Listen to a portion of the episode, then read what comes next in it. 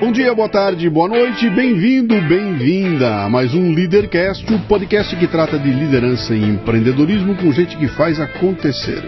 No programa de hoje temos Aldo Pini, ex-diretor de planejamento da agência África, que assumiu o posto de Chief Strategy Officer da Bullet, uma das mais tradicionais e criativas agências de propaganda do Brasil.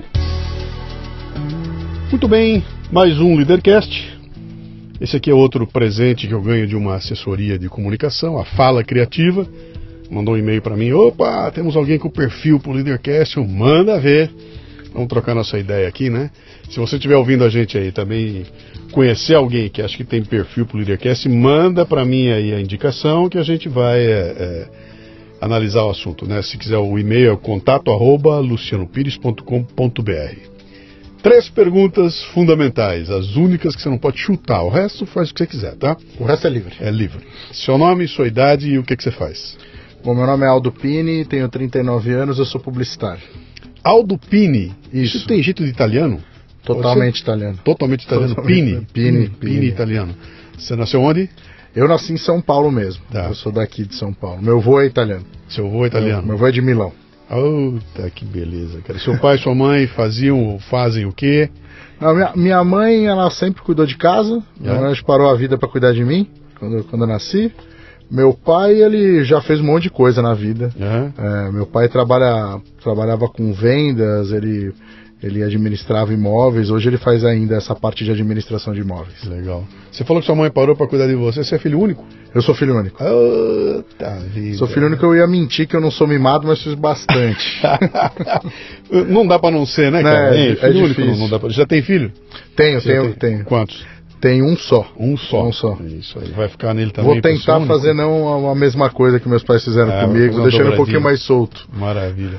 Você. Que apelido você tinha quando era criança, cara? Aldinho? O que, que era? Não, eu tinha Aldinho eu tenho porque meu pai chama Aldo também. Aham. Meu avô também chama Aldo, Sim. então foi Aldinho até porque não tinha distinção de sobrenome. Sim. Que é tudo Pini, Aldo Pini. Tem só variação do José no meio ali, Sim, sim. uma variaçãozinha de sobrenome. É, E sempre foi Aldinho. Sim. Foi Aldinho. Na escola tinha o Zé, porque eu tenho o José depois. Mas era, era basicamente isso. Você sabe que é uma coisa interessante? Eu sou Luciano. Sim. O nome do meu pai também é Luciano. Luciano de Aspires, Luciano de Aspires Filho, né? E eu a vida inteira fui Lucianinho. Tô com 62 anos, meu pai e minha mãe estão vivos e continuam me chamando de Lucianinho. Não é, Então, meu pai. pô, é, tem uma coisa engraçada. Minha mãe me chama de Aldinho até hoje, meu pai me chama de Aldão, né? Aldão. Eu fiquei maior que ele, É. né? Daí, daí tem essa. O que, que o Aldinho queria ser quando crescesse, cara?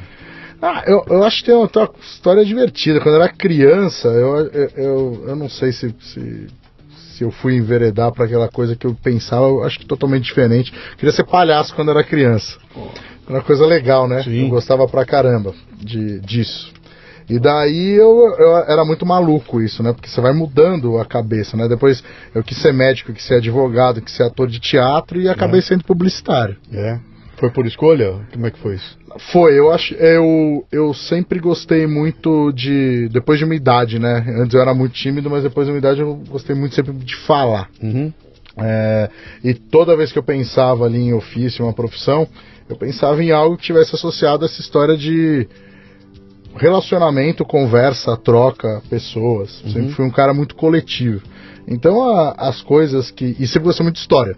Sim. Então acho que tem as duas profissões que eu fiquei na vida ali era advogado e publicitário. Sim. No final ali. Dois contadores de história. Exatamente. É isso que eu ia falar, É isso aí, né? Se o storytelling É. tivesse do lado da propaganda, mentira, né? É. Então acho que tem, teve um pouco disso.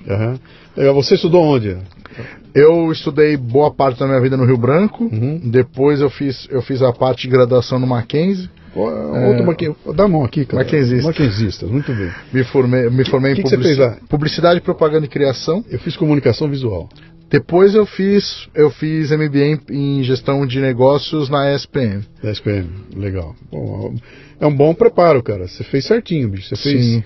você fez de um lado a. Porque normalmente o pessoal, a- a- muitos pais me procuram, né? Meu filho vai entrar na escola agora, o que, que você acha que ele tem que fazer? Não sei o que. Eu falo, olha, faz o seguinte aqui. O que, que ele quer fazer? Ele quer ser publicitário. Falei, bom, então você tem que arrumar um jeito, ou você você tem que inverter esse assunto de alguma forma.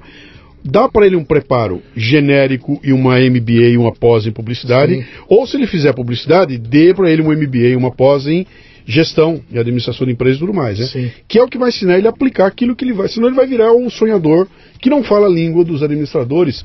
E eu vivi isso, cara. Eu trabalhei com marketing dentro da indústria de autopeças, aquele bando de engenheiro, e eu tendo que brigar com os caras sem falar a língua deles, né?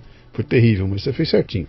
Aprendeu os dois, os dois idiomas aí Não, e foi, levou adiante, né? E foi um- uma questão da gestão mesmo, foi que e, eu acho que a, a carreira foi, foi dando passos muito rápidos para mim sobre gerenciar equipe, Uhum. ter equipe e tal, e eu, eu fui muito mais pela questão da gestão das pessoas, Sim. por entender um pouco mais essa, essa troca, entender que cada um tem um time, cada um tem, um, tem uma qualidade, entender essas questões individuais de como gerenciar melhor isso do que necessariamente pela, pela gestão do business, mas é, é é do mesmo jeito é super importante. é, entender a linguagem, entender o interlocutor é, é fundamental para qualquer coisa. Você já falou que curtia o storytelling e tudo mais. O que, que te atraiu na publicidade? Era aquele. Você, que ano que era que você fez? Que, que ano que você Eu me Foi formei, cacete. 99. Eu, No- eu, eu no- me formei em 2003. 2003. Então já tinha passado o- a época do glamour da publicidade. A época do primeiro sutiã, a época Sim. dos grandes publicitários, tudo já estava entrando numa outra, numa outra pegada, né? Em 2003, né? Quando você se formou, né? Sim, quando eu comecei a estudar, eu acho que tava. Eu, eu acho que a gente pegava o auge de algumas pessoas, assim, Sim. de alguns, de alguns ícones da propaganda. Eu sempre tive uma admiração profunda pelo Washington, acho que o trabalho dele é incrível, mas eu tinha um, um carinho, uma admiração especial pelo, pelo Nizam, né? Nizam. Eu acho que tinha, tinha muito essa história de ele, ele ter sido muito uma referência, porque, cara, ele era um. o- tanto o Washington quanto o Nizam acabavam sendo referência pra mim por serem redatores, né? Sim. Por escreverem, e eu gostava também muito de escrever. Sim. É, e gostava muito da maneira de, de, de, de impostar, de falar e de, e, e de se posicionar. E acho que teve um- um- uma questão ali, acho que eu tinha um carinho imenso por Bombril. Era uma marca que era uma marca que eu É. adorava a- a- a- o jeito de se comunicar, eu achava próximo, eu achava real e, e, e, e eu sempre acreditei muito isso em comunicação. Acho que toda vez que tende a aparecer mais um diálogo é interessante. Isso ia me cativando e, e, e o poder de, de a gente estar por trás de estratégia de marcas, de poder dialogar através de marcas era o que me parecia muito interessante. Assim. Daí eu falei, poxa, é um jeito legal de contar a história, é um jeito legal de entender o que as pessoas querem, precisam e como que a gente transforma Sim. marcas em veículos de troca, né? O, o Bombril é um- é case, cara, sobre todos os sentidos que você puder imaginar. Você, você é muito mais novo que eu. Sim. Você não pegou o Bombril como um, um- um intensificador de sinal de televisão, que a gente botava o Bombril na antena da televisão para ela pegar melhor, né? Que Não, a peguei, do- peguei. do mil e uma utilidades e tudo mais. Você pegou isso, né? Peguei. Ele é um case, né, cara? Porque é um produto que você olha para ele e fala, cara, isso aqui é uma. O que, que é isso aqui? É uma. É um limpador de uma- panela, É, cara, é um né? limpador de panela, cara. E virou aquela loucura, virou um case da publicidade. Cara, foi um branding, é, é- é perfeito. Não, É um- puta, aquilo é uma história maravilhosa lá, né? Você, quando foi. Quando se formou, pegou o teu diploma na mão. Cara, publicidade já- sempre foi, eu não sei se continua sendo ainda hoje. É uma área disputadíssima, né? Tem gente de montão estudando isso, Sim. forma todo ano milhares. E não tem tanto espaço para trabalhar assim, ou seja, o espaço com glamour, né? Onde eu possa chegar e ter um glamour lá. Você vai gramar de montão ali, né? Quando você saiu com o teu diploma na mão, qual foi a estratégia para e, e se- apontou para algum lugar e falou: Eu quero ir trabalhar ali, naquela empresa, quero montar meu próprio negócio. Qual foi a tua, tua ideia? Então, tem uma, tem uma coisa, assim, acho que pela necessidade, pela. E, e até menos pela vontade no primeiro momento, eu tive que correr atrás do emprego muito cedo, assim. Eu tinha, eu tinha uma, uma, uma condição financeira e familiar que, cara, eu precisava estudar e ter arrumar um emprego. Sim. Então, pra mim, a escolha era pô, abrir uma. Eu, eu tinha uma meta, assim, eu quero trabalhar numa agência. Eu achava que eu tinha que entrar rápido numa agência. Uhum. Então, eu lembro que o primeiro emprego que eu arrumei via CEE, lá, Sim. central de estágio, cara, foi no, no São Paulo Chimbum, aquele jornal da comunidade Eu japonesa, eu lembro. sabe? A liberdade, não é? É, foi meu Liberdade. primeiro trabalho, cara, era vender anúncio numa revista que eles estavam tentando emplacar. É. Então imagina que, cara, meu primeiro trabalho foi vender uma coisa que não existia. Então eu já entendi como funcionava a propaganda, né? Sim. Que eu tinha que o pro cliente você tem que vender uma intenção, né? Que é uma campanha não necessariamente algo factível. você vai ver depois ali como colocar. E era maluco que eu tinha. Eu, eu, eu, eu era novo, né, cara? É, e eu tinha que. Eu tinha, um- tinha um grupo de estagiários que foram recrutados. Uhum. E era muito legal porque ao mesmo tempo que a gente entendia a cultura japonesa, meus caras eram acolhedores. Sim. Meu, eu chegava todo dia de manhã pra trabalhar, tinha café da manhã, eu sou gordinho, isso era bom pra caramba. Você tinha que bater perna pra cara, tentar vender anúncio classificado pra comunidade japonesa sem ser japonês. Sim. E aí eu, cara, isso foi no primeiro ano de faculdade. E aí Você eu- sabe que você falou um negócio interessante aí, que se fosse hoje, você estava tentando buscar financiamento para uma startup, cara. É, total. Pô, total, vou vender uma ideia total. pra que não existe ainda, tô, é, naquela, se fosse hoje era uma startup. Vou fazer cinco slides e ter 10 minutos pra É vender pra alguém, é uma ideia maravilhosa. Isso aí. Que era basicamente o que eu fazia para um japonês, né? Então, é, foi muito difícil no começo. E eu fiquei lá três meses, porque eu falava, cara, tudo bem, isso me dá dinheiro, mas eu preciso lutar por aquilo que eu quero. Claro. E aí me arrumaram um estágio é, na ADAG. É, o Luiz Celso Piratininga Júnior me, me, me arrumou um estágio lá, através do pai dele, do falecido o, o Luiz Piratininga, que, cara, é uma, uma referência da propaganda também. Que é uma pessoa que eu aprendi a gostar demais. Ele tinha cara de bravo, mas tinha um coração imenso. E eu fui estagiar na DAG. E a DAG, puta, era uma agência que cuidava de contas, basicamente contas públicas. Tinha conta do governo de São Paulo, da Prodesp. É, eu entrei lá em 2000 e, e a DAG fazia, cara, a campanha do Bolsa Família do Fernando Henrique. Sim. Então, as pessoas não lembram disso, mas Bolsa Não, Família é do Fernando lá, Henrique. é, é verdade. Então, é, a agência fazia esse tipo de trabalho, mas tinha coisas muito legais. Tinha bloco ping-pong, né? Tinha marcas muito bacanas, assim.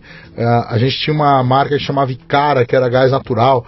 E, e o- só que assim, como eu queria entrar numa agência, Uhum. eu entrei na primeira porta que abriu e eu entrei pelo atendimento. Né? Foi a Sim. primeira vaga que me apareceram para ser estagiário de atendimento. E naquela época não tinha hoje essa história de, cara, tem um, tem um trabalho, tem um, um, um- o que eles chamam de job description, que é o descritivo de quais são suas funções, né? Uma, então eu entrei lá fazer de tudo, cara. Fazia pesquisa, não tinha pesquisa de internet, né? Você tinha que pegar as revistas para coletar referência, tá nos que lá, e fazer um, um, um trabalho de montar arquivo de anúncio, referência. Então eu entrei lá para fazer isso. E, e, e em um mês como atendimento, meu chefe virou para mim e falou, cara, vou te falar, Aldo, você é um cara muito legal, você é um cara muito inteligente, você não serve para ser atendimento. E, cara, aquilo me deixou detonado, assim, porque eu, eu na- primeira reação, foi fracasso, né? Sim. Falei assim, puta, não vou dar certo nesse mundo. Aí ele me explicou, cara, você é, você é muito sincero, você é muito espontâneo, você não tem traquejo É. pra falar as coisas. Mas você- aquela mentirinha na hora certa, Porra, né? meu, mentirinha. Você, não, e você não. Você, você é meio resistente a uma opinião contada quando você acha que é errado. Aham. E você expõe isso de uma forma, digamos, muito Assertiva. assertiva, para não dizer muito aí, clara, né? E daí ele virou e falou assim: só que tem uma coisa que eu vi em você. É, você tem um potencial para ser um cara bom de planejamento. Você é um cara super organizado, você consegue ter uma linha de raciocínio, Hum. mesmo sendo extremamente jovem. Ah, esse cara chama Flávio Quiriquela. Meu, esse cara era. Ele tinha entrado em agência vindo da indústria. Ele que trouxe o famoso trade marketing para Philip Morris lá atrás, aqui no Brasil. E foi esse cara que, meu amigo, acertou a área, assim. Ele foi o grande. Você, você, em momento algum, entrou pensando na criação. Que é o, que é o, é o glamour, né? Foi, da- é assim, eu, eu estudei para ser redator, assim. Tá. Tanto que minhas referências maiores eram o Washington e o, e o, e o Nizam. E até mais o Niso. E, e teve uma. Teve essa questão de. Eu precisava, mas é a história do. Pô, tem a necessidade. Uhum. Eu não tava nem ali. E, e realmente hoje eu faço essa reflexão, né? Do como teria sido minha carreira é, Se tivesse ficado se tivesse esperando uma vaga para ser redator e se talvez eu tivesse sido um redator bom, se tivesse sido um redator que tivesse tido um trabalho brilhante, premiado, reconhecido, se eu tivesse se eu conseguiria seguir a carreira que eu segui como estrategista, Sim. como criativo. Tenho minhas dúvidas. Sim. Porque eu gosto muito da parte estratégica, eu gosto muito da parte do comportamento humano. Uhum. Né? E, e daí eu. Tá, na hora que o cara virou pra mim e falou planejamento, eu falei. O que, que é isso? O que, que é isso? O que, que, eu, que, que faz, né? Como se alimentam os planejadores, Sim, né? sim. E aí eu fui entender um pouquinho do que era o, o riscado. Ele me deu um monte, e a gente tinha isso na época, né? Lá no passado tinha minha apostila, tinha coisas de metodologia. E ele me dava tudo que era referência do que ele tinha trabalhado em Philip Morris. Né, Isso aqui é estratégia tal. Então eu tive um benefício que, ao contrário da maioria dos planejadores, eu aprendi os fundamentos de estratégia, pelo menos no primeiro contato, com estratégia da empresa. Sim. E não com a estratégia do, do, Do cliente do ou do cliente, terceiro, ou, ou do- ou da agência mesmo, a metodologia da agência. Sim. Isso eu vim ter depois, ah, cerca de cinco anos depois, quando eu fui para a Ogilvy, Uhum. que é meu grande bastião de estratégia. Foi lá onde eu aprendi metodologia, aprendi pensamento linear, aprendi processo. Sou super grato à Ogilvy que me deu a bagagem, mas os fundamentos, entender, tatear Uhum. o planejamento, foi ali com o Flávio, né? Sim. E, e era um negócio muito focado no trade marketing. Nem tinha a palavra shopper, mas no consumidor, na, na, na logística de consumo, no que guiava o comportamento de consumo. E aí a minha carreira nunca mais saiu desse trilho. Uhum. Eu virei planejamento depois de quase brilhante mês de, de carreira, né? Mês. É, mês de carreira como atendimento, né? É. Em agência. É, não dei certo e aí fui, fui trabalhar com o planejador. Dá uma dica pra nós aqui, ó. Tem uma, tem uma porrada de gente ouvindo a gente aqui que não tem a menor ideia de como é. Aliás, não é que não tem a menor ideia. Tem uma visão do que Tá. é o mundo da propaganda, que é uma visão. Ela ainda é antiga, né? O que, que é? ó? Tem um maluco Claro. sentado numa prancheta inventando moda, Sim. tem outro maluco com cabelo de coque, vestindo croque e, falando rosa. merda, e terno rosa e não sei o que, Gravata amarela. E, e são os caras que vêm aqui pra gastar o dinheiro que eu, eu peno pra ganhar, esses caras vêm gastar meu dinheiro, né? Sim. É, o que, que faz o, o planejamento dentro de uma, de uma agência, cara? É, eu, eu acho que tem uma. Você tinha me feito uma pergunta antes que eu não te respondi sobre a competitividade, né? Isso. Eu acho que tem uma. E eu acho importante falar sobre isso, né? Eu acho que tinha. Eu ainda peguei o final é, daquele resquício da, da propaganda e da comunicação que era. Era. Quem trabalhava em agência era da elite Isso. é, econômica do país e ela comunicava para a elite, porque era quem tinha poder aquisitivo. Que a galera hoje não lembra, mas assim, é, essa inclusão da base da pirâmide na classe dos governos anteriores aí, do, do governo do Lula, Uhum. é, fez inclusive mudar totalmente a lógica da, da comunicação e da propaganda, né? Sim. E do perfil do o- e do perfil das pessoas que tem que estar na agência, né? A gente teve uma quebra dessa elitização das pessoas que trabalham com propaganda para tornar algo muito mais aberto, muito mais diverso, porque antigamente você tinha uma visão, cara, de uma classe comunicando para a mesma classe.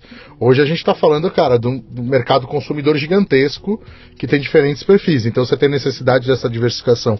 Então hoje, apesar de, do mercado da propaganda e da comunicação em geral ele ser ainda muito concorrido, porque, meu, as faculdades desovam profissionais, né?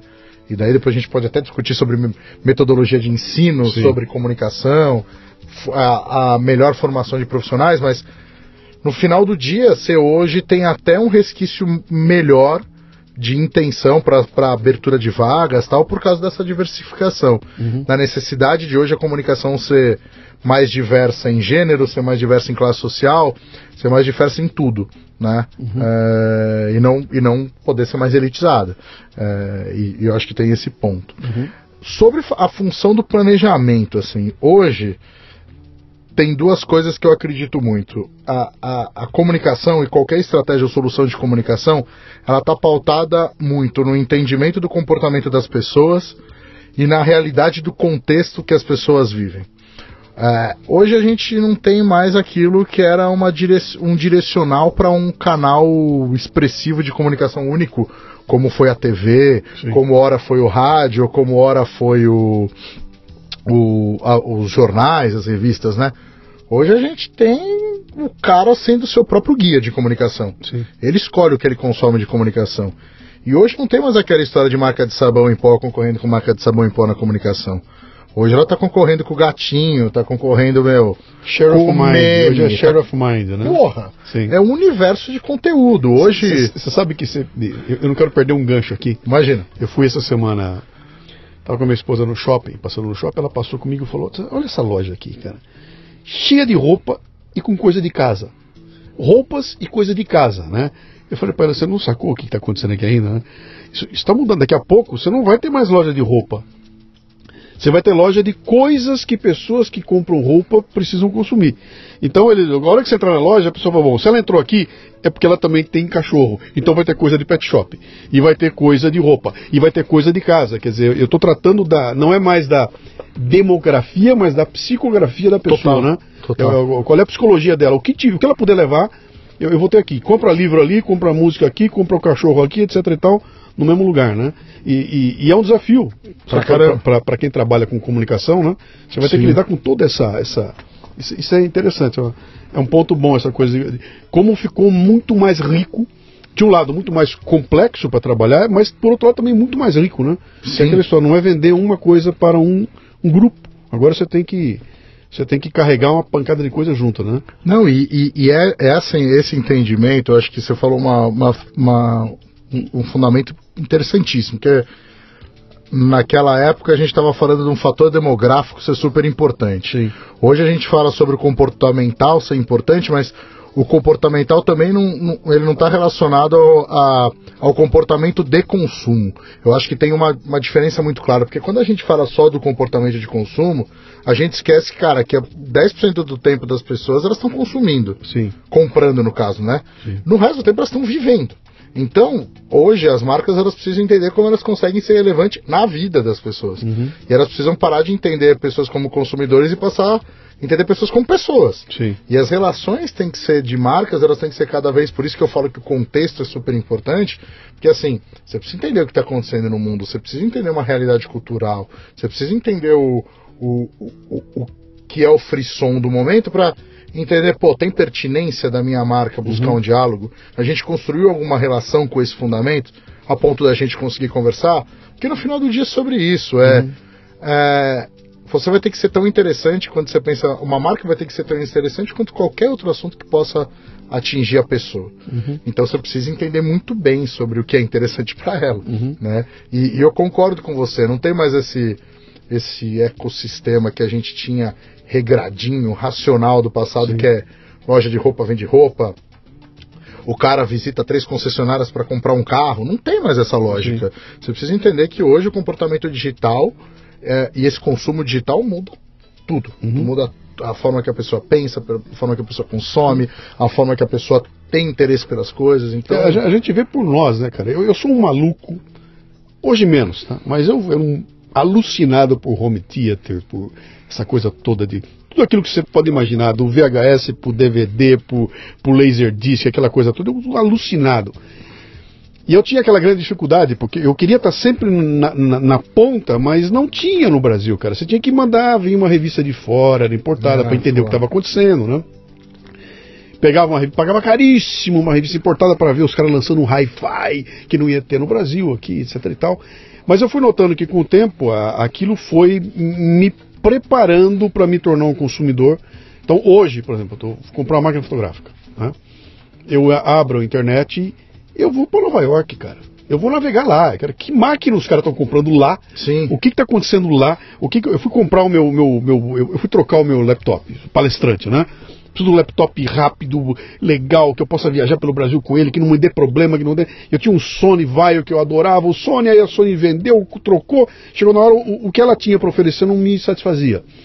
Eu parei aqui e falei, quer saber uma coisa? Eu fui investigar lá. Então, daqui do meu escritório sentado, o que que os palestrantes de ponta norte-americanos estão usando como laptop nas suas palestras, né? E eu trombo com o Surface. Não paga nada, pra estar no programa, tá? Eu tô falando de. Não tem merchan aqui não, né? Os caras, pô, um Surface, mas não tem no Brasil, não tem nada aqui no Brasil, né? Mas, cara, eu, eu fui buscar tanta informação que eu botei na minha cabeça, eu tenho que comprar esse aparelho. E eu compro um Surface, né? Então, eu que era o consumidor do computador que tem a venda ali no shopping da esquina, na loja da esquina, fui dar um jeito de comprar um negócio que- dos Estados Unidos, porque ele atendia-me. Eu, quando é que eu conseguiria fazer isso aí? 15 anos atrás, 20 anos atrás. É. Não tinha como, né? Agora você imagina como é que você vai ter que fazer minha cabeça, né? Você vai vender para mim o computador, né? O teu o tamanho do teu desafio, cara, para pegar um cara como eu que está conectado, sei o que está acontecendo lá fora, não dá mais para contar mentira, né, cara? Você não Não. pode mais contar historinha, né? Não, Então, não tem. E tem uma coisa que era muito maluca, porque se a gente pega, eu adoro ficar. E, e- e só terminando a resposta lá que eu, que eu percebi que eu não respondi. Mas assim, o papel do planejador no final do dia é decodificar tudo isso. Sim. É, é como que você consegue construir de fato uma ponte entre essa necessidade do consumidor, esse contexto, esse momento que ele vive e uma marca. Uhum. É, e, e hoje, antigamente, a gente pensava muito era qual é, a- qual é o discurso de marca, lembra? A gente Lembro, falava sobre sim, isso. sim, sim. Pô, cara, hoje se uma marca discursar, vai ser que nem pau de bater em louco. O cara vai ficar numa praça falando sozinho. Uhum. Então, é, até isso, essa sensibilidade precisa se ter, porque é, como você entende realmente a necessidade das pessoas e como essa, aquela marca pode te suprir uma necessidade, que pode ser emocional, pode ser Uhum. racional, aí deriva, mas a, a, a gente precisa ser cada vez mais assertivo E, nisso. e- né? e você tem uma outra dificuldade brutal, cara, que essa pra mim, cara, essa, essa é uma encrenca. Que é não ser invasivo. Total. Marcas não podem mais ser invasivas. Antigamente, pô, tô assistindo meu filme, pum, para, entra uma porra do comercial, plim plim, né? Aquilo era, era parte do programa. Hoje em dia, cara, eu tô, no- tô vendo no YouTube. Para um vídeo pra entrar um, um treco no meio, eu Sim. fico puto da vida. Eu não quero encheção de saco. Podcast, né? Então é um exercício diário, cara. Onde é que eu boto a minha, o patrocínio do podcast, cara? Põe no começo, põe no meio, põe no fim. Então a gente começa a testar isso tudo para tentar não, eh, como é que eu vou dizer, não invadir a privacidade, tendo que invadir. Porque eu vou ter que estar lá, de qualquer forma, né? Então eu imagino que isso seja uma discussão para vocês.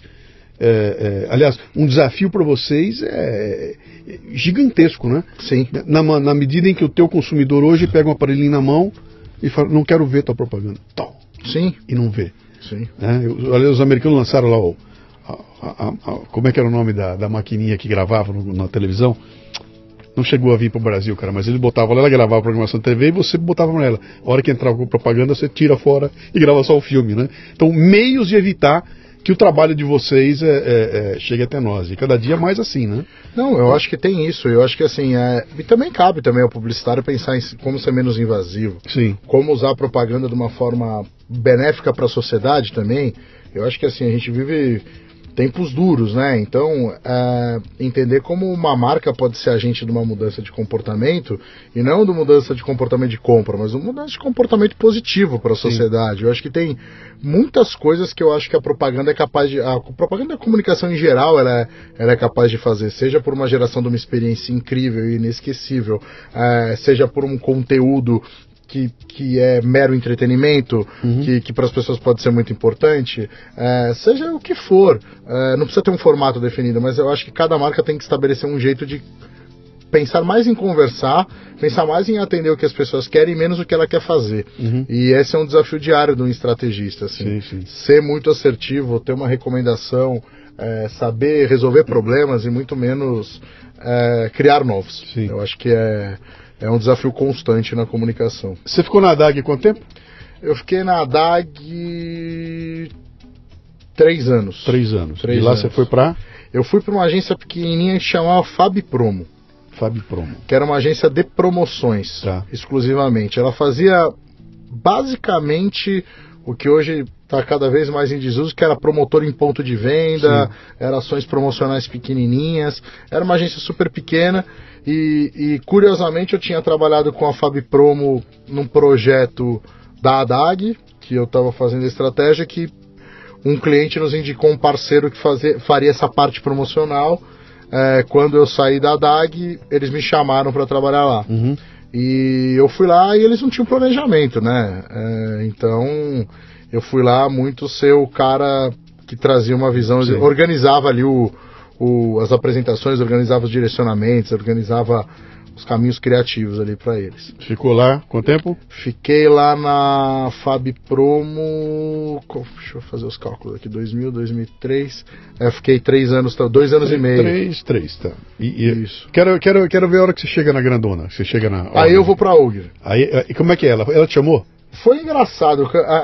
Foi, foi o seguinte, a gente tinha feito. A gente atendia a parte de, de, de promotora e loja. Eu, eu, vou ficar correndo atrás de você com o microfone. Tá bom, não tem problema. Vai lá. De loja e promotora da Motorola, que era uma conta da UGV, né? Uhum. E a gente fazia aquele trabalho que, cara, era, era bem tático, né? E, pô, tinha a operadora, a, as montadoras de celular, né? Naquela época. Naquela época o pau. Se alguém mais novo ouvir não vai entender nada, mas era Nokia e Motorola. Né? Nokia e Motorola. Era a grande briga, né? E a Motorola vinha, meu, com Sim. uns puta celular tal. Sim. E quando você entrava no ponto de venda pra ver, era, cara, tudo preto e cinza, né? Tudo preto e prata. Sim. O universo do celular era muito isso. E, porra, a gente fez um projeto que chamava Onda Laranja, que era muito legal, assim umas peças diferenciadas de visibilidade, é uma puta visibilidade. É, e foi muito engraçado porque nessa época eu estava começando a fazer o MBA. Porque eu falei, cara, eu preciso expandir meu conhecimento, eu preciso estar tá mais preparado, eu preciso conhecer mais sobre pessoas, mais sobre gestão. E conheci um, dois caras que, que, que, que foram incríveis e fizeram MBA comigo. Um era o Celso Gama, trabalhava na OGV e o outro era o Renato Meirelles, que era o dono do Data Popular, é, agora é o dono da Locomotiva, uhum. uma empresa de pesquisa com Marcelo Tais. E, meu, eles mesmos começaram a falar para mim no MBA, falaram, pô, você precisa ir pra uma agência grande, cara. Você precisa ir pra uma agência grande. E, coincidentemente, eu tinha acabado de fazer esse trabalho, que, cara, era pra uma conta da... que também era da OGV, e o Celso trabalhava na OGV. E o Celso falou, porra, meu, olha esse trabalho aqui que você fez tem que te indicar lá, tem que fazer. E o Celso me indicou é, para fazer uma entrevista lá, né? Pô, eu fui, fiz a entrevista. É, e daí, cara, no dia seguinte os caras me ligaram e falaram ah, contratado. Uhum. E foi muito engraçado que eu fiz uma entrevista com um cara que chama Alexandre Paiva, o Zé, que foi meu chefe. Eu fiz a entrevista com o Murilo Moreno, que era o cara que era, que era dono da área de Activation da OG, é, que chamava OGV Activation na época. E o Murilo tinha saído da, da Fiat e tal, era um cara, meu, que tinha uma visão legal pra caramba, mineiro, bom papo, inteligentíssimo e tal, e o Murilo me contratou, né? Ele que deu aval pra contratação. E eu brinco até hoje com o Murilo que ele, que ele me causou a, uma sensação muito boa, porque assim, ele me contratou, eles demoraram um, mês para eu ir mesmo, por causa da, de algumas questões de período de contratação de multinacional. E pô, quando eu cheguei lá, o Murilo não tava mais lá, né? Tinha saído. Ele tinha saído. E depois o Murilo veio ser meu cliente quando ele tava na Nissan, né? Uhum. Daí ele me zoa com isso, eu brinco com ele com isso, que assim, meu, o Murilo foi o cara que, meu, eu fui trabalhar com ele acho que cinco anos depois uhum. de que ele me contratou. Uhum. Mas aí eu fui pra OGV, foi nesse, nesse período que, pô, a OGV foi uma escola para mim. Imagino, cara. E mudou totalmente o meu universo sobre planejamento. Eu falei, cara, agora, porque aí você começa a trabalhar com mais ferramentas, uhum. começa a trabalhar com metodologia, com uma interação com os, com os outros escritórios da. Que, da que ano era isso? 2005 para 6. 5 para 6. Já tinha passado a fase das grandes fusões das, das agências, da aquisição das agências brasileiras? É, a Ogvi tinha sido Ogvi Standard. Já tinha, né? É. Teve a segunda onda, que a primeira tinha passado. Tá. A primeira tinha passado. Tá. Bom, aí você entra numa multinacional. Tem uma multinacional. Muito bem, de origem norte-americana. De, no, de origem norte-americana. Que é onde nasceu a propaganda. Exatamente. Onde nasceu o marketing a propaganda, né? Num cara que eu tinha lido o livro, né? Oh, que era David, o David Ogilvy. Sim. Sir David Ogilvy. Sim.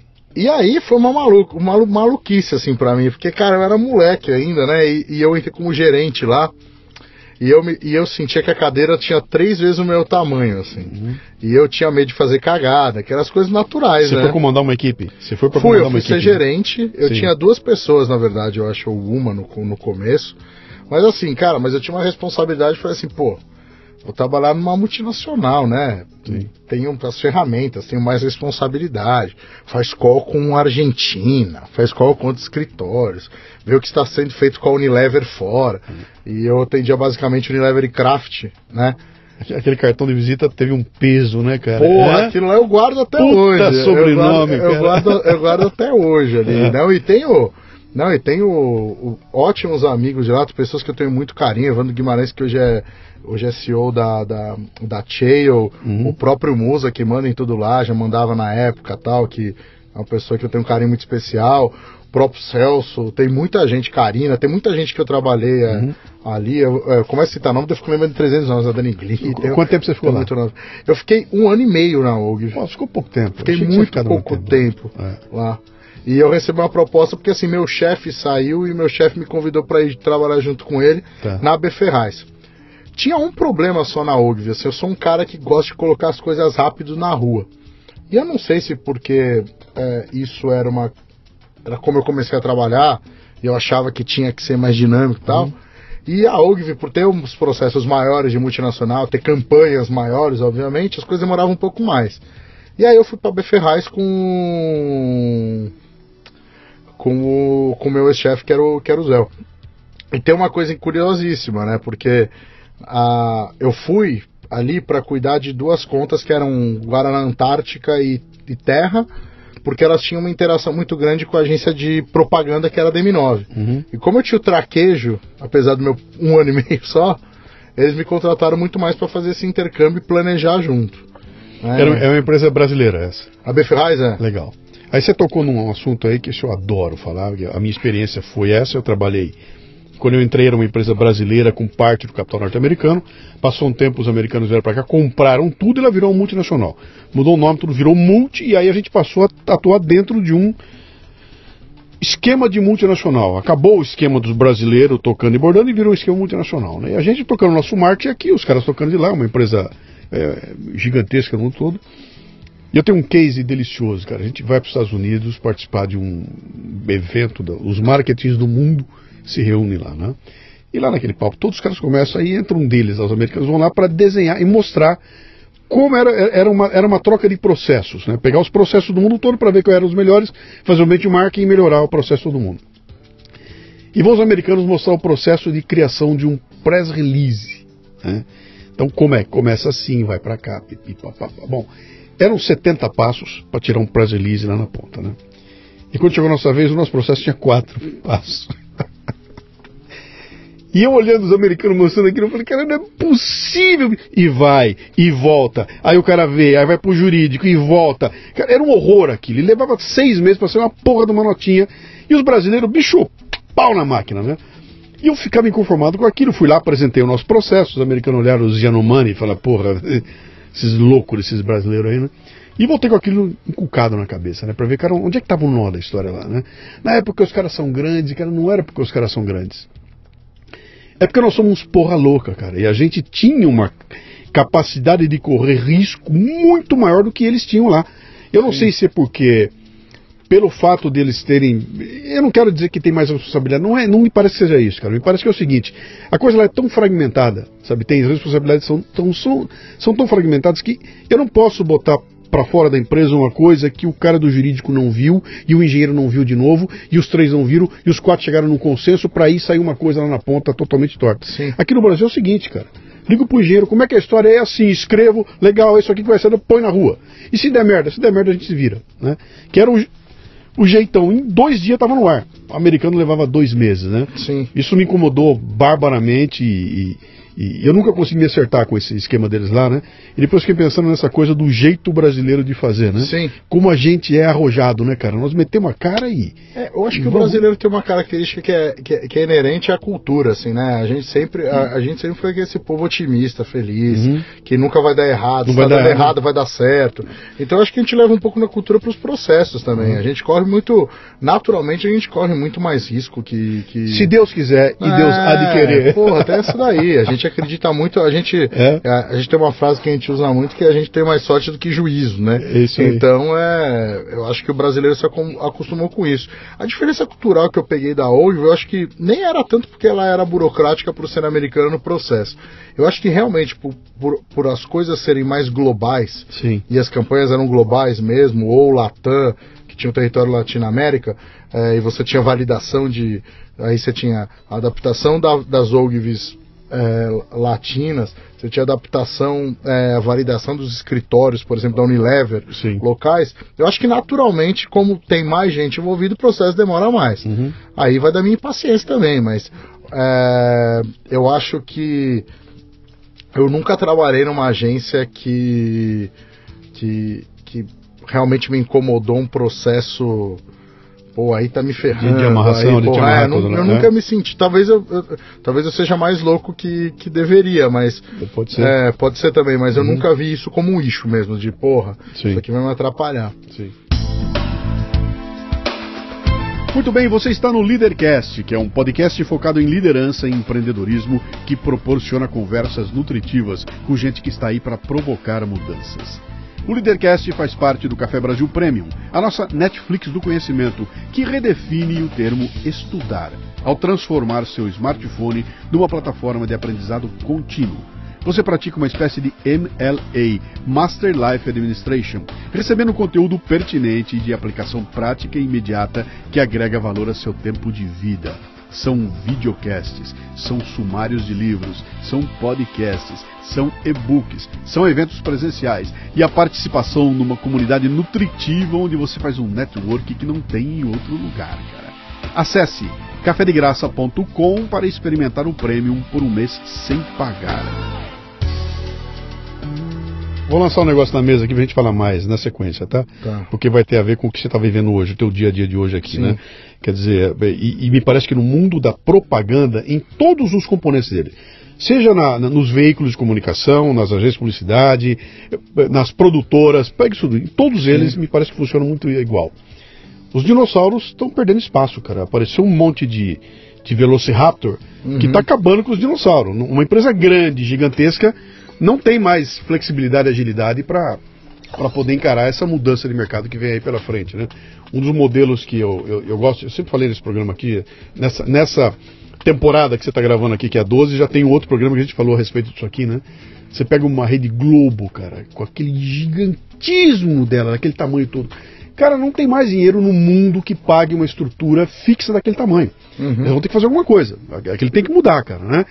E ao, e ao mesmo passo, vem os neguinho ágil, uma molecada ágil por baixo e começa a criar alternativas a ponto da gente estar vivendo hoje um momento de transição. Quando você pega um youtuber na casa dele com um celular e o cara tem uma audiência maior que um programa de televisão feito por uma produtora maravilhosa e tudo mais. E o cara não está preocupado com iluminação, não está preocupado com, com vinheta maravilhosa de entrada. O cara entra lá, cara, tô com a roupa que tiver. Pega um caso o Whindersson Nunes, né? Eu gravo com o celular no, no meu quarto, cara. E esse cara tem 15 milhões de, de pessoas assistindo ali, né? Ah, esse lance dessas quebras dessas grandes estruturas que nós estamos vivendo agora, né? Eu, eu reputo que na parte da propaganda e da publicidade é onde essa bomba estourou com uma força brutal já há algum tempo, né? Sim. É, eu acho que tem uma, tem uma, uma questão importante do que você está falando, que ela impacta, na verdade, toda a cadeia de relacionamento, né? Sim. Eu acho que tem. é, Eu ainda acho que, que vai demorar um pouco para o mercado de comunicação se adaptar. Primeiro, entender quais são as reais necessidades, e aí digo do lado dos anunciantes, dos veículos e das agências. É, e segundo, entender qual é o novo status quo, Sim. depois que entendida quais são essas necessidades. O que eu vejo hoje, e da migração que eu fiz, né, eu saí da África é, em setembro do ano passado, Você foi da OG e vim para África. não, eu fui da OG, vim pra Beferraz, é, eu tenho Ah, uma, sim, uma Beferraz, trajetória. tá, tá. Eu tenho uma. Depois da Beferraz eu fui pra, pra Grey, que é do grupo da UPP, montar a área de planejamento da G2, fui pra Mix, voltei pra Beferraz como diretor, Uhum. fui pra Bullet, fui pra África. Uhum. E voltei pra Bullet agora. Tá. É, eu acho que tem uma, uma questão importante. Quando eu, quando eu volto como sócio da agência agora, é, a, a coisa mais clara que eu tenho, quando eles me fazem a proposta para ser, eu falei, cara, volto, acho legal, desde que a gente mude a mentalidade da agência. Sim. É, mude um pouco a cultura, porque o, o que acaba acontecendo? O que, que você quer que o cliente veja em você? Uhum. Tem muito essa questão. E, e, e que de formas você pode entregar isso? Eu acho que muda tudo. É formato de remuneração, é a maneira que você estrutura seu time, é se você age como uma agência integrada que quer fazer tudo porque tem ganância, quer ganhar mais dinheiro, você passa a agir como uma agência integradora que pluga os melhores parceiros e sua missão é dar uma resposta, nem que não seja a sua. Uhum. Né? Eu acho isso é, é o formato que, que, eu, que a Bullet opera hoje. A gente, a gente fala para o nosso cliente nos sentar no divã com a gente, menos, menos do que passar um briefing, nos passar cenário, os problemas, Sim. até para a gente entender, para que a gente faça um diagnóstico e dê soluções, mas sem vícios. E aí, se a solução não estiver na gente, eu vou plugar o melhor parceiro para chegar a essa solução. É mais honesto, é mais transparente, é mais uhum. realista, é mais dinâmico. Mais rico, inclusive. Né? Muito mais rico, Sim. muito mais plural. Né? E, e, e, impacta muito nisso o entendimento que eu tive da necessidade real do negócio. Uhum. De, poxa, é, as agências querem muito mais hoje uma assertividade nas respostas. É, do que um compromisso de ah não, eu preciso estar na TV toda hora, ah não, eu preciso estar renovando o discurso de marca, ah não, eu preciso ter tantos GRPs. Eu acho que as pessoas hoje, hoje as marcas elas entenderam que, cara, o maior desafio delas é ser relevante. Uhum. Entendeu? E não é ter um awareness grande assim, puta, como eu me faço relevante? Qual que é o ponto de vista dessa marca a ponto de alguém se interessar pela conversa que ela quer propor, ou como ela entra na conversa de uma forma interessante. Então, é, eu acho que todas as agências em geral, obviamente, quanto maior a agência, mais moroso o processo, porque você tem mais gente contratada, você tem, mais, você tem um, tempo de montar uma cultura muito mais, é, uhum. é, é, muito mais moroso também, é, você tem todas as bases de FII estabelecidas, você tem a origem do seu negócio. Por que, que na Bullet foi muito rápido? Eu nunca dependi da remuneração da mídia tradicional, que, que faz um grande volume no negócio, né? É, e aí, quando você não tem isso e que você pode criar um formato de remuneração pelo seu pensamento, pela sua inteligência e criar novas formas do cliente remunerar, uhum. você vai diversificando também o seu negócio, né? E foi um pouco do que a gente fez quanto menor a estrutura, é mais rápido você consegue implementar novos formatos, Sim. consegue inter, in, in, implementar uma nova inteligência e começar a atender. Que são os, os Velociraptors, cara. Exato. Os Velociraptors, né? Que serão é, dizimados por bactérias. Vem bactérias aí que vão acabar com os Velociraptors. É uma formatação que eu não, não consigo ainda entender como é mas a gente começa a ver as, as, as sinais de como, como ficou. Cara, pega, pega, pega o mercado de produtora, cara. Sim. que aconteceu com as produtoras de vídeo. Bicho, foi um meteoro caiu lá em cima, porque a tecnologia destruiu aquilo tudo, né? Você lembra do tempo das as câmeras de cinema? Ah, olha, aparece um moleque. uma rede e ferrou Pô, tudo. Cara, é, então é uma, é uma mudança que é, ela muda o jeito de fazer negócio, né? Completamente. Desse... Mas também tem uma questão muito, muito de entendimento, sabe? Eu uhum. acho que assim, tem produtoras que também, do mesmo jeito, eu acho que assim, essa. O nosso mercado ele ele passa por um momento onde eu acredito que vai sobreviver e vai ser lucrativo o negócio uhum. para quem for adaptável rápido.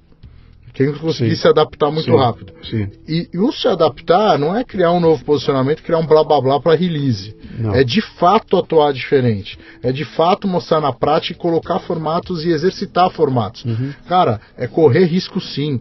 Vai ganhar menos dinheiro uma hora, vai ali tomar na cabeça porque não deu certo aquele formato, vai precisar repensar, mas é o momento de se fazer isso. Uhum. É o momento da gente quebrar o status quo e fazer, poxa, mostrar que, que a indústria assim da comunicação é muito relevante. Uhum. Vai estabelecer cultura, vai estabelecer um monte de padrões. Agora eu acho que, essencialmente no caso de produtora e de agência, é, e você falou muito bem do cenário dos youtubers, entender que qualidade hoje não tem a ver com craft não só com aquela estética maravilhosa. Sim. Padrão, globo, padrão globo de qualidade, né? É, que tem que entender que, cara, a qualidade. Só, só, só, deixa eu dar um, um claro. deixa eu dar um, uma encaixada aqui. Ah, cara, eu conheço bem a Globo, já fui lá, já visitei. Cara, aquilo é maravilhoso, Sim. cara, aquilo é um templo. Adoro a Globo. E o que os caras fizeram com, com qualidade, com. Eu fui lá, eu visitei, eu, eu fiz palestra pro pessoal da engenharia, cara, eu vi a exposição que os caras fizeram lá. É um negócio de primeiríssimo mundo e nós temos mais é que olhar para o mundo inteiro e falar, cara, eu tenho um puto orgulho Sim. de ter uma Globo no Brasil. E eu não gostaria que aquilo acabasse. Não, não pelo contrário, cara. Aquilo tem mais é que. É, o que nós temos que fazer? Ela elevou o padrão tão para cima de, de, qualidade, né? Que em determinado momento aquilo é, é, deixou muita gente de fora, porque eu, cara, eu não tenho bala na agulha para anunciar na Globo. A minha empresa não tem bala na agulha para produzir um comercial que vá para a Globo. Eu sou muito menorzinho. E agora esse bala na agulha está começando a aparecer. Já, já dá para chegar lá, né?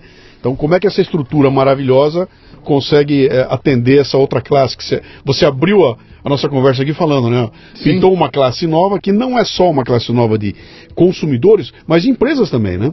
A porrada de empresa que é minúscula, que é pequenininha, que começa a investir Fala, cara, eu vou conseguir Claro. conversar num nível que só a, Ford falava antigamente. Agora eu consigo estar lá, né? E, e- e fazer. Então tem toda essa mudança eh, acontecendo ali. Mas até falando um pouco da Globo, acho que tem uma questão, acho que a Globo, quando fez o movimento lá atrás de levar o Sérgio Valente pra lá, que, pô, é uma puta referência da propaganda, é, e é um cara que entende como ninguém comportamento pop, entende como ninguém um pouco de dessa estética mais popular, consegue quebrar alguns paradigmas até de programação, assim, eu acho que a própria iniciativa da Globo de levar o choque de cultura, que era um fenômeno da internet, pra TV, Sim. e cara, respeitando o estúdio tosco dos caras, respeitando e entenderem que a qualidade dos caras é aquilo. Sim. É o conteúdo que eles proporcionam, não será necessariamente a estética, Sim. o craft e tal. É, é aquela linguagem, porra. As pessoas gostam daquilo. Ela, tá- ela, ela demorou para entender. É. Ela demorou para entender o, o, o Perdidos na Noite. Você lembra do Faustão? Sim. Aquilo tinha uma. um- um- um- ele surge, ele cresce em cima da tosquice, cara. O programa era, era todo tosco, né? Não, e até hoje o Perdidos na Noite é melhor do que o Faustão. Pois é, aí a Globo traz o, o- aquilo lá e fala o seguinte: agora eu vou dar um banho de loja no Faustão. Sim. E do Perdido da Noite só sobrou o Faustão nos momentos em que ele fica puto. Sim. Em que ele, ele tem que romper a arma. Aí vira o Faustão. Você fala, cara, ele xingando, ele brigando, tudo. Aquele é o Faustão Sim. do Perdido da Noite. Mas ela, ela.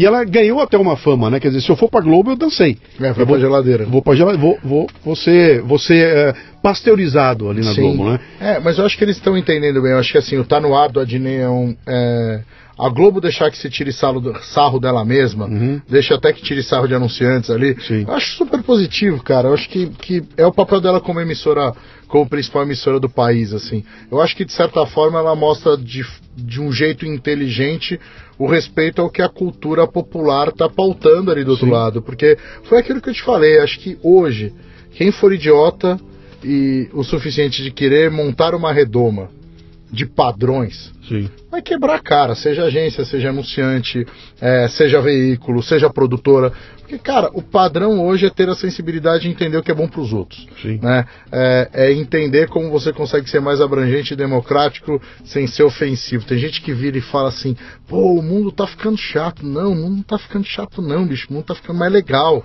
O mundo tá ficando mais, mais democrático. tá Uhum. Você ficando tem que achar respeitoso, cara. Você tem que achar sua bolha, né? É. Você tem que achar as bolhas, né? É, Exato. Você fica só numa lá, é, é que o pessoal eh, escreve pra mim, porra. Tem que furar as é, bolhas, o- na verdade. O, né? Facebook é uma merda. Falo, Não, o Facebook é aquilo que você deixar ele ser. Sim. Porque você tem poder pra selecionar o que, que vai chegar pra você por ali, né? Mas Ah, até isso bom que você falou do Facebook, porque assim, eu tenho começado a ver em campanhas, que nem tem campanhas que a gente faz, que a gente coloca a mesma campanha com formatos adaptados para a rede, mas pô, no Twitter, no Face, no Insta ah, e no YouTube, né? Cara, o perfil das redes é totalmente diferente. É, mas é. Pô. A reação é diferente, entendeu? Eu, eu tô em todas elas, tá? Sim. E eu sei o que é, cara. Que, e eu tô em todas elas e eu tenho posicionamento político e tudo mais. Então eu sei das porradas que saem lá. Eu sei o que dizer em cada uma delas, né? Sim. Você tem post que eu falei, isso aqui eu não posso pôr no, no Twitter.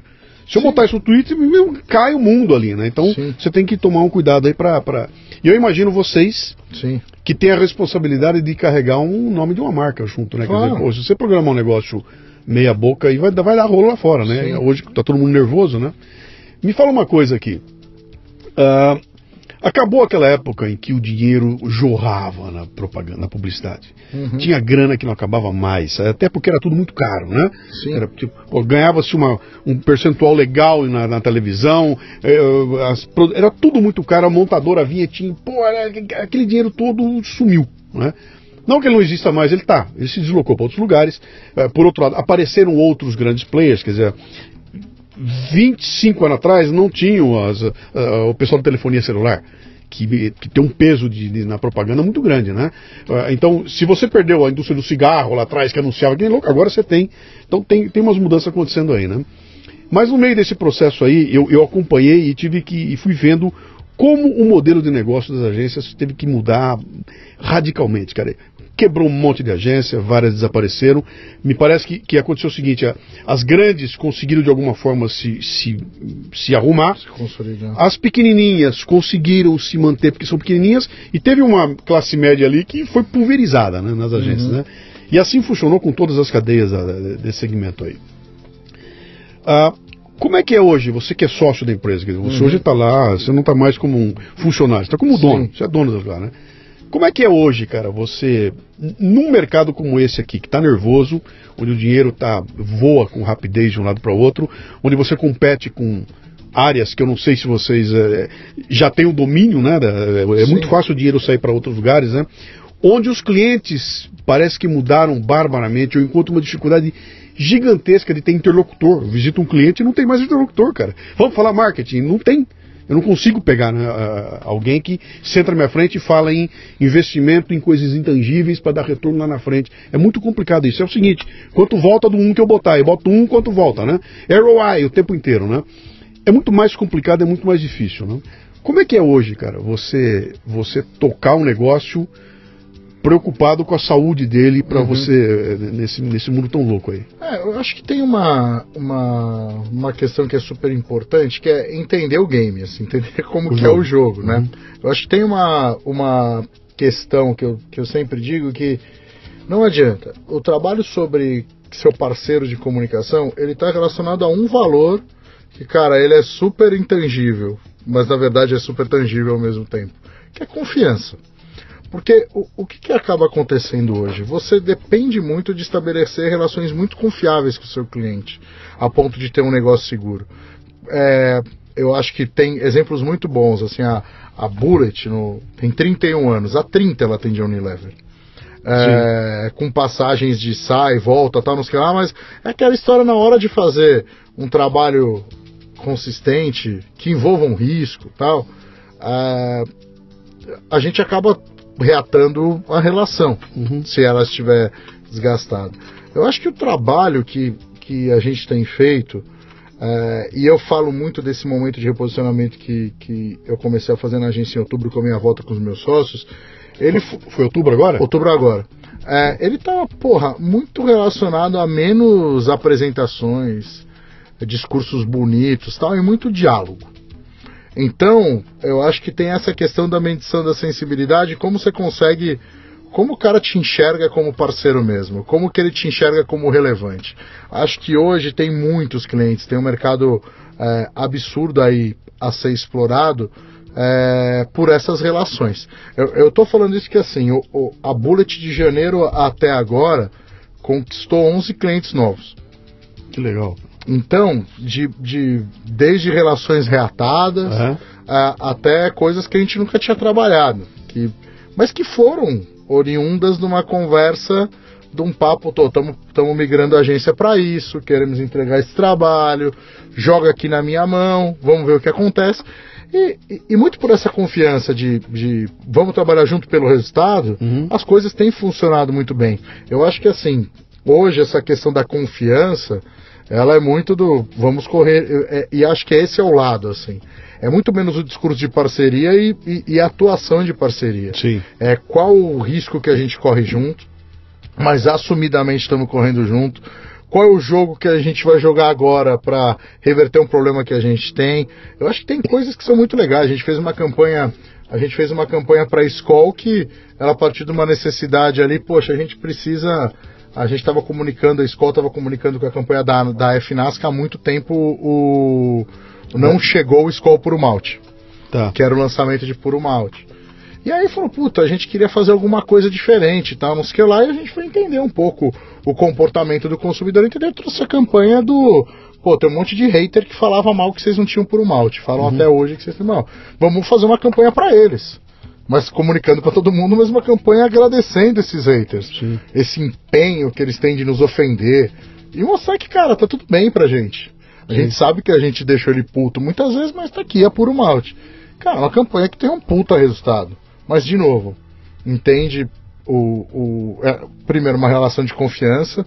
Porra, é arriscado falar com hater? Pra cacete. Ou. Pode tomar pedrada, sim. Sim. É acertar o tom, é acertar a relevância pra marca e a relação de confiança. Vamos fazer, vai dar certo? Vamos, é legal? vamos, vamos fazer rolar. E essas e outras coisas a gente fez, fez uma campanha em janeiro, fez a campanha que é uma campanha que é, ela é provocativa pra caramba, que é o início da relação Puma e Palmeiras, né? O com a Adidas saindo depois de 12 anos de Palmeiras e a Puma entrando, Uhum. com uma puta ambição de, meu, na primeira campanha eu quero conquistar o coração desses caras. E a gente fez o Verde a Cor da Inveja, que é uma campanha polêmica, Sim. porque ela faz o palmeirense amar a Puma, né? E amar ainda mais o Palmeiras. Tá arraigado no sentimento bipolar do torcedor palmeirense, mas é uma campanha que só funciona se o, se o adversário, se o rival se doer, né? Sim. Como se doeu. Imagina. Então a campanha deu certo. Então eu acho que. Não é futebol, cara. Exato. É, é, sim. e, e é muito fácil você tirar o corintiano da razão, né? Do centro, né? Então, é, é, eu acho que tem, tem um pouco disso, assim. Essa relação do confiança é...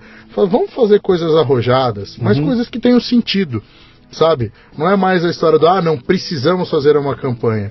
É, não, precisamos ter uma solução de comunicação. Uhum. Pode ser uma campanha digital, é, com, esse, com esse tom mais fanfarrão de escola, de, de, dessa E- e- malandragem. Isso que eu queria te perguntar aqui na Sim. sequência aqui. Ahn, essa. Porque hoje é o seguinte, vamos lá, eu, eu, eu criei a- o mote da campanha, tá? Eu já Tá. criei o meu mote da campanha, já, já pensei numa uma coisa muito legal, tem aqui a, toda, toda a parte criativa tá resolvida. E agora, eu sei que na verdade essas coisas nascem juntas, mas acho que em algum Sim. momento alguém define que, cara, o canal não é televisão, o canal é também não é rádio, o canal é internet. Ou então, não é nem internet, o canal é blog da fulana de tal, do ciclano de tal. Essa decisão, que eu não sei nem se é uma decisão, me parece que é uma. Essa conclusão, Sim.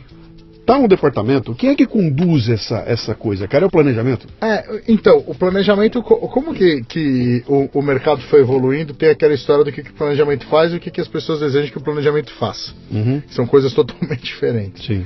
É a história do como eu me vejo, como daquele meme mar- maravilhoso, né? Como eu me vejo, como a namora- minha namorada me vê, o pai me vê e o outro me vê. Mas eu acho que tem uma, uma, uma questão na Bullet, ah, pelos aprendizados, o que, que eu fiz? Eu tenho um. Para o que eu chamo de, de concepção, que é a área que envolve estratégia e criação, é, eu tenho uma rede de estratégia que ela é dona do departamento de planejamento de BI, que é quem faz as leituras de redes sociais, quem faz os acompanhamentos de dados, Pesquisa. quem faz a mais, parte de. E toda essa parte que a gente tem também, do que, que a gente aprende dos resultados das nossas campanhas, vira insumo de novo. A gente tem uma ferramenta que integra dados, dados reais de leitura, monitoramento de redes e essa parte de acompanhamento e inteligência de comportamento, que é a nossa área de BI. E a área de mídia. A área de mídia na Bullet ela fica abaixo da rede de estratégia Tá. é, e duplando com a criação. Por quê? Hoje, tão importante quanto definir canais e fazer o que a gente chamava antigamente de estratégia de canais, é pensar de forma inteligente o formato que você usa. Porque tem o seguinte, ah, não é assim, ah, vou fazer o bagulho no YouTube lá, colocar um vídeo no YouTube. Não, é qual é o formato que você vai usar diferente? Porra, é o Stories do Instagram. A gente vai fazer uma série de stories. É, eu acho que a mídia hoje ela entra como parte do pensamento criativo. Ela entra como parte da solução criativa, por assim dizer. E parte de uma fundamentação estratégica. Então, é, eu acho que a- a- essa parte de mídia é muito legal porque ela fica bem no limiar entre estratégia e criação. Sim. Ela, ela é um input estratégico, mas que direciona soluções criativas. Sim. É por isso que eu falei, é uma conclusão. Chama- não, é, não é uma decisão, é, é uma, você conclui isso no final do processo de, de discussão, não é? Sim. É, antigamente se apresentava assim, cara, estratégia, um direcionamento estratégico, uma campanha. Daí depois o cara de mídia apresentava onde ia veicular aquilo lá, né? Uhum. Tipo, que era, era quase uma campanha de mídia, né? Sim. Hoje, cara, não dá mais pra você dissociar isso, porque a a- os mídias hoje, pô, eu trabalhei com, com gente lá na África que, meu, não dá pra você chamar o cara de. você não chamar o cara de estrategista. Entendeu? Os caras são muito bons em, meu, colocar um pensamento em formato.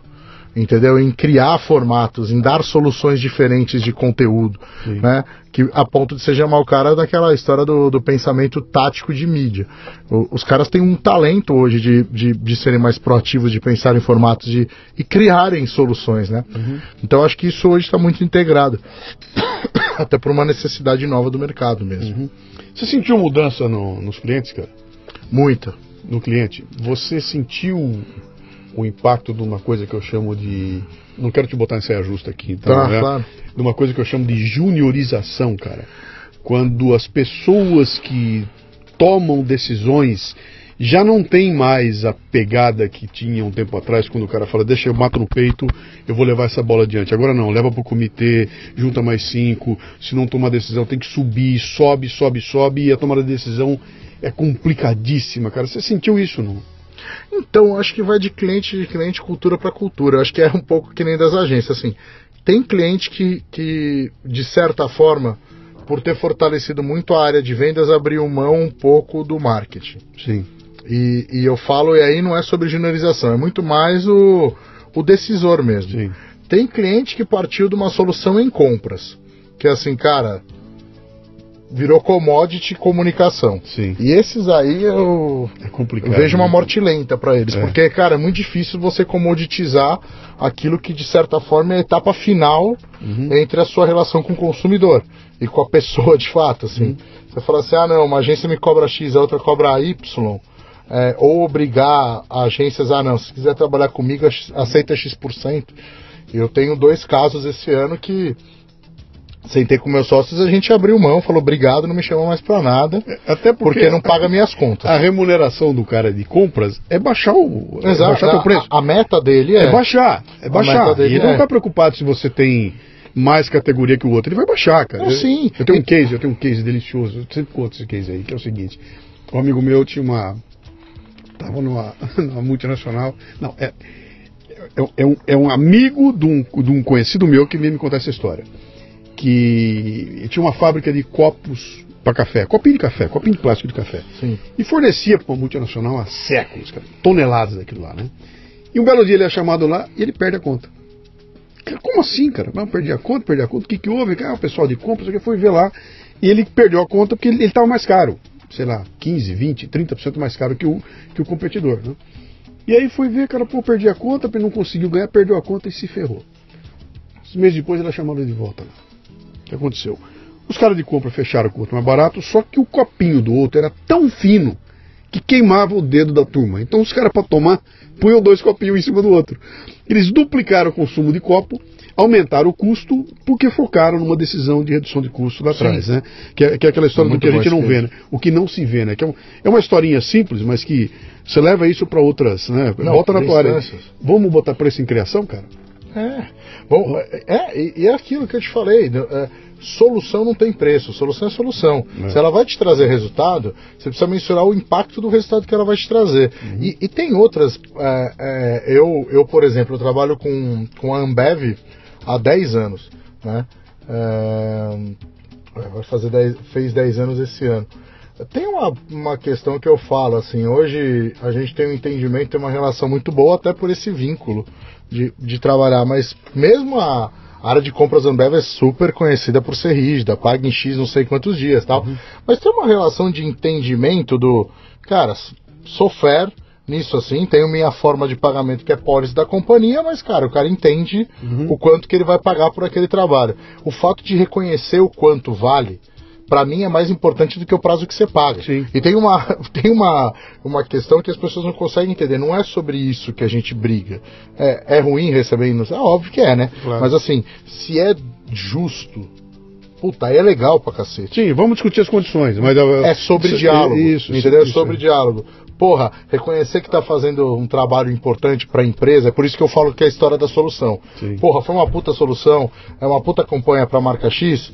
Então, porra, legal, eu tenho minha policy pra seguir, mas tá aqui, pô, legal, são esses fornecedores, tá enquadrado, faz o faturamento certinho, pô, tá- todo mundo fica feliz. Você se programa também, então, pra atender melhor o cliente, independente das regras que ele tenha.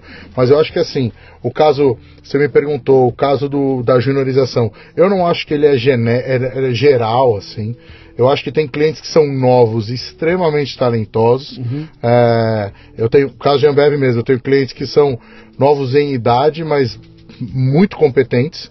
Não dá nem pra falar assim, ah, juniorizou. Juniorizou por quê? Porque uma pessoa mais nova competente, aí É, é juniorizar. na verdade, aí você melhorou, Sim. né? Aí porque você vai ter uma cabeça nova, vai ter mais refresh. é, e tem executivos excelentes ali, né, pra trabalhar como equipe. E, e tem um time muito bom de cabeça aberta. Aí você tem outros, outros lugares que você tem gente que acha que sabe muito, Sim. entendeu? E, e estagnou no pensamento. E aí volta tudo aquilo que a gente está discutindo. Puta, a indústria está mudando, pô, a- as agências estão mudando, as produtoras estão mudando e tal. O cara quer fazer exatamente daquele jeito que ele faz há 15 anos. Meu, não vai dar mais o mesmo resultado. Não vai dar. Eu, eu, eu gosto de pautar sempre é, por formatos de, de compra mesmo, de shopper que mudaram totalmente. A gente sempre. E gosto sempre de usar o exemplo da indústria automobilística, pô. Sim. A indústria automobilística antigamente, cara, o que, que você gastava dinheiro? Fazer uma puta de uma concessionária foda. Sim. Meu, tem que ser uma puta experiência, meu. Faz o melhor café aí moído pro cara aí. Meu, sei lá, dá refrigerante, dá massagem pro cara ver. Era quase aquele negócio de visitar stand de construtora, né? Meu, hoje o poder de decisão de compra de um carro ele é feito na internet.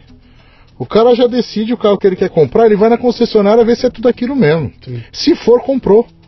Então, é, é, os caras que não entendem que essas cadeias de decisão de Mudaram. compra mudaram, é, também é, é- é- às vezes é melhor ter juniorização mesmo. Porque talvez tenha um moleque lá, uma menina lá que vai Que levantar a sacou. mão, Que sacou. aí vai virar e falar, meu, estamos gastando errado, gente. Uhum. Né? Eu acho que por isso que eu sempre digo, acho que assim, hoje, derrubar essas, essas, essas barreiras e, e fazer com que tudo seja muito mais democrático e seja muito mais diverso e brigar por isso nas estruturas organizacionais mesmo, a- até os times de RH e gestão, pô, temos gente jovem o suficiente, temos gente com orientações sexuais diferentes, temos gente de diversos gêneros em todos os departamentos, de diferentes realidades sociais, com culturas diferentes, tem brasileiro, tem gringo. É importante pensar nisso, porque numa troca vai pode vir uma solução brilhante, pode vir, mas assim, se você tiver um quadro de equipe, cara, pessoas do mesmo poder aquisitivo, Uhum. com as mesmas orientações sexuais, mesma idade, meu, que pensa igual, cara, aí você vai ter sempre a mesma solução, vai Uhum. ser sempre muito igual. É, você, tá, você, fechou numa uma cultura só, né? Exato, você É, não tem uma, você não tem a diversidade, que é o legal, né? Uhum. Interessante, interessante isso. Não, e, e o que eu acho bacana, falando da juniorização, é, tem solução lá na agência e a gente gosta muito de dar mérito pra quem tem. Cara, solução vem da molecada, Sim. Entendeu? Pô, especialmente nessa parte da mídia social, tudo tem que botar os moleques mesmo, É cara. lógico. Não adianta. É, é- é a praia deles, né? Sim. É a praia deles. E eles vão lidar com aquilo com uma habilidade que a gente não tem. Não, Eu- eu- e, e- e com exemplos claros, cara, como que você vai pensar numa estratégia de escola pra parada LGBT? Sim. Né? Se, se não tiver uma pessoa que vive essa realidade, se não tiver pessoas que. Não é uma só, porque esse negócio de assim, ah, não, vou ter o representante. Representante de nada, você tem que ter vários. Sim. Né? Você tem que ter várias pessoas que dialoguem ali, né? Então tem essa. Tem essa diversidade de pensamento também, Sim. é, para tudo, que você precisa entender o, o quanto é importante, né? Ah, Legal. Vamos caminhar aqui para os nossos, Vamos. nossos minutos aqui da. Deixa, esse aqui é um programa sobre eh, liderança e empreendedorismo. Sim. né? E o segmento da, da propaganda e publicidade é um segmento que sempre teve um ego. Gigante. Pá, não cabia nessa sala aqui, né? Não Sim. Essa sala não suporta dois, né? Ah, e houve um tempo em que ele viveu muito com premiações, com leão que não acaba mais, que meu, ó meu rolo, ah o meu rolo, aquela história toda, e foi aquele momento que era, era, era tudo uma festa, né? Até que de repente começam a chegar as empresas que falam, bom, bicho, teu rolo é lindo, mas eu quero saber o que tem pra mim. Né? É Dostoiévski, né? Uhum. Ah, o povo não quer Deus, o povo quer o milagre. né? Sim. Já vi Deus, agora me dá o milagre, né? Ah, e a gente chega num momento como hoje aqui em que você é cobrado Uhum. a trazer seus resultados para um pessoal que está acostumado a ver planilha Excel, cara. né? Claro. O cara chega lá e fala, vamos no ROI, vamos no EBITDA, vamos lá. Como é que vocês se adaptaram para conversar na língua desses caras aí, cara? Hum. Como é que você põe a, a- beleza do logotipo que eu criei, lindo, maravilhoso, numa planilha Excel, onde um engenheiro vai olhar esse negócio e falar, cara, eu tenho que dar valor para essa história aí. Eh, Eu, eu costumava dizer no meu tempo lá da empresa que é o seguinte, os engenheiros chegavam com as apresentações maravilhosas e eu chegava com números românticos. Uhum. E a hora que eu botava os números românticos, os caras me destruíam, né? Porque eu pedia, eu pedia a eles, cara, confie que isso aqui dará um share of mind que lá na frente, é, e eu não conseguia tangibilizar isso, né? Como é que isso bateu em vocês? E...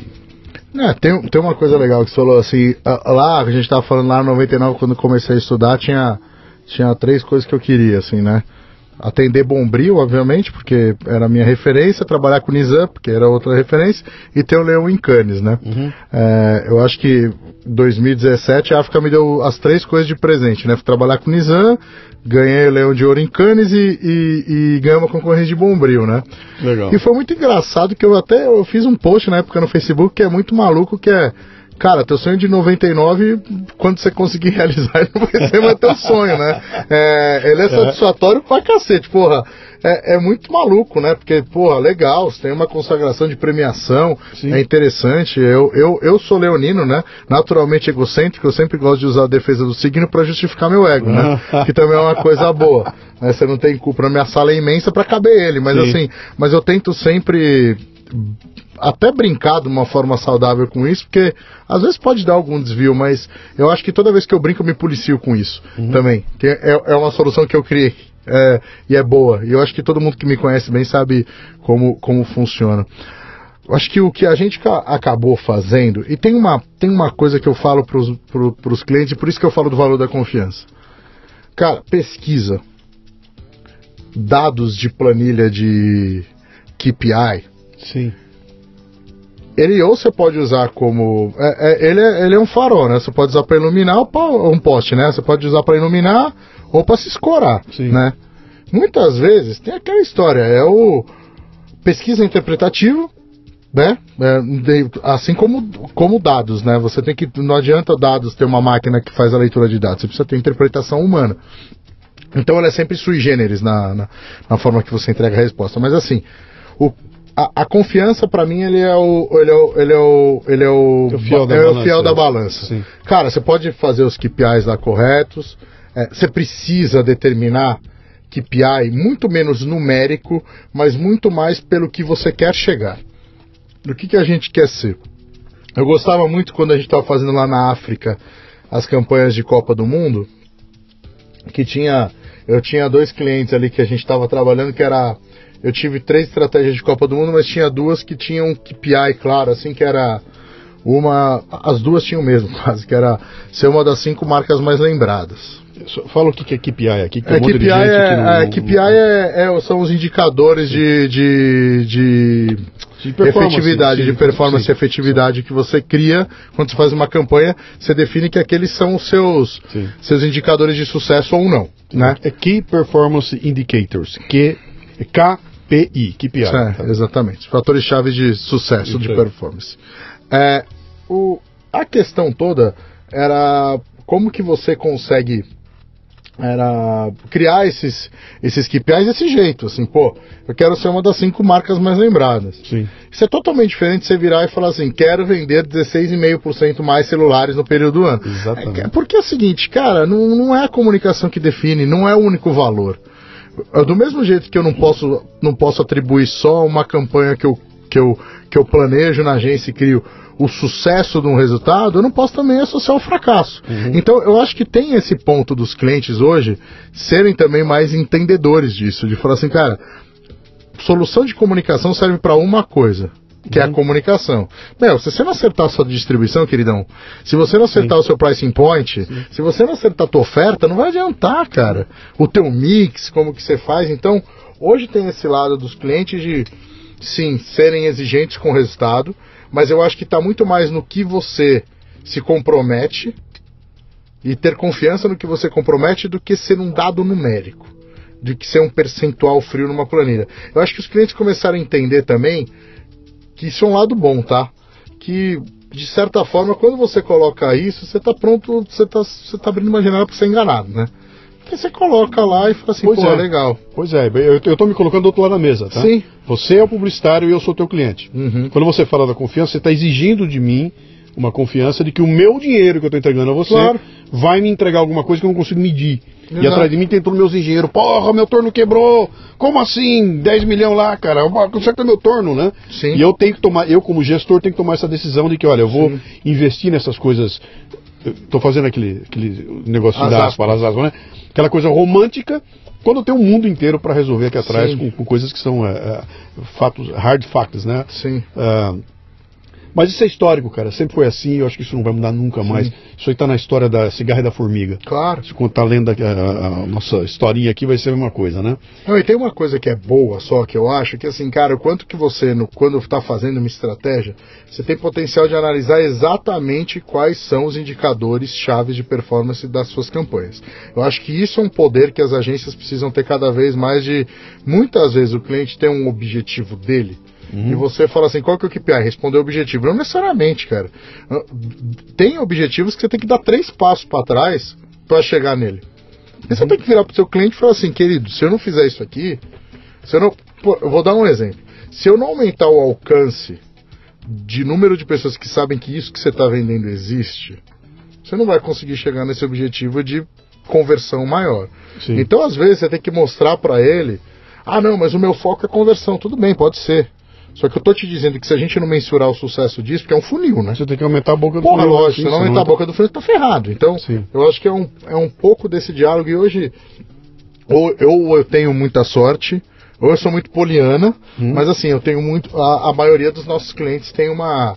Tanto na, na- minha saída recente na África, no, no período de África, como agora, ou que, que, que são os momentos que a gente tem essa realidade mais árdua, né? Uhum. Cada vez mais de KPI, pô, t- tem uma franqueza, uma clareza e uma transparência no diálogo, assim. Eu acho que tem uma. Isso pra mim é um fator que tem feito diferença nessa mudança, assim. É a transparência.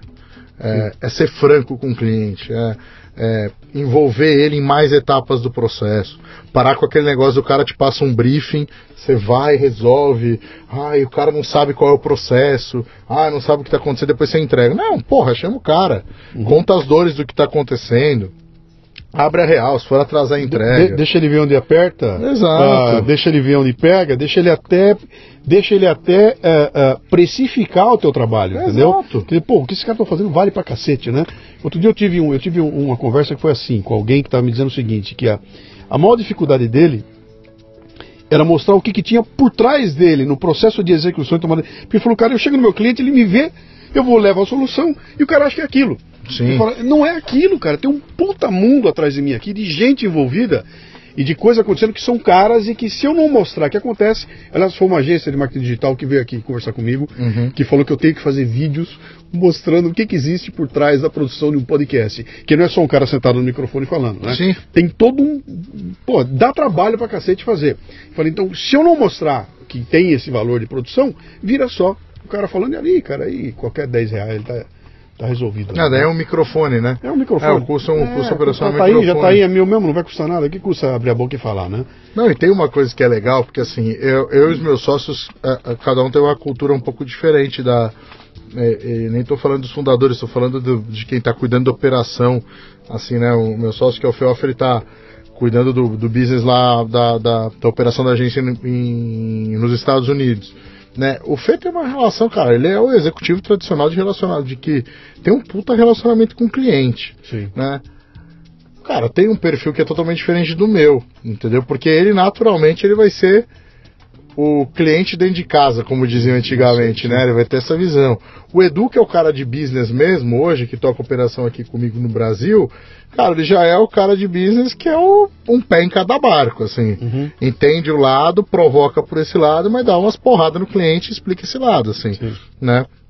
Então eu acho que e a Adri fica ali cuidando das pessoas e do dinheiro para fazer a coisa rolar. Eu acho que assim é, é importante a gente ter essa essa configurações de papéis para essa cultura, para essa mentalidade rolar também. Maravilha.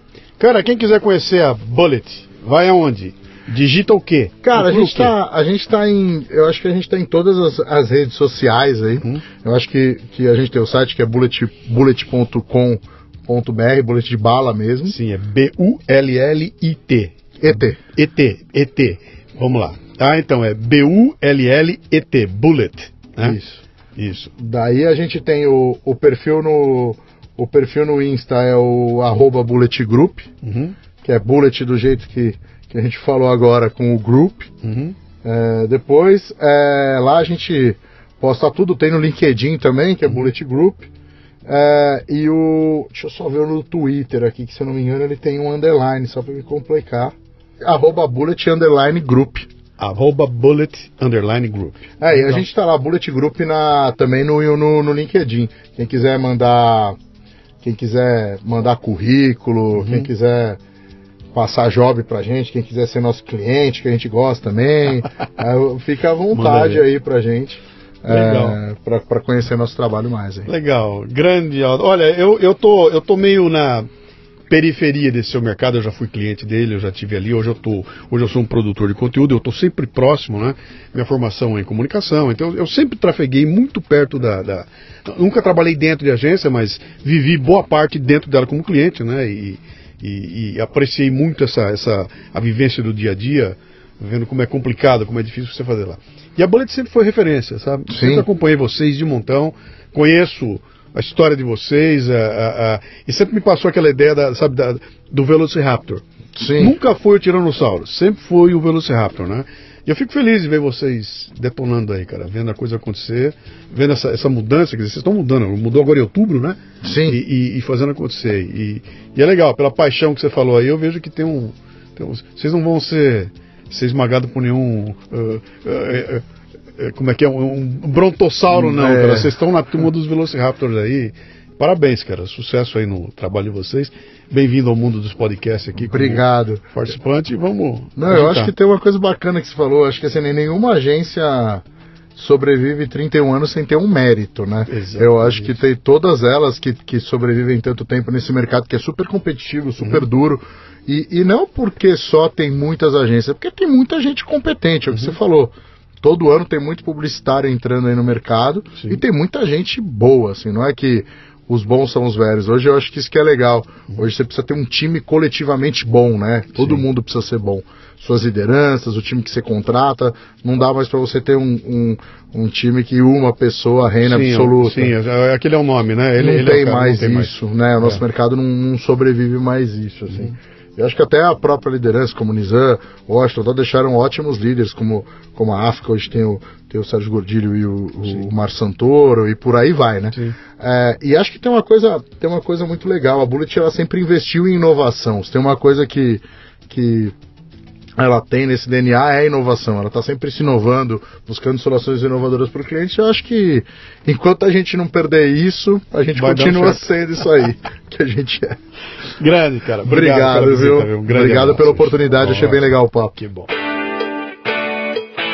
Muito bem, termina aqui mais um Leadercast. A transcrição deste programa você encontra no leadercast.com.br. O Leadercast nasceu da minha obsessão pelos temas liderança e empreendedorismo. É em torno dele que eu construí minha carreira com mais de mil palestras, nas quais distribuo iscas intelectuais para provocar equipes e indivíduos, ampliar seus repertórios e sua capacidade de julgamento e tomada de decisão. Leve o fitness intelectual para sua empresa. Acesse lucianopires.com.br e conheça minhas palestras. Você ouviu o Leadercast com Luciano Pires. Mais uma isca intelectual do Café Brasil. Acompanhe os programas pelo portal cafebrasil.com.br.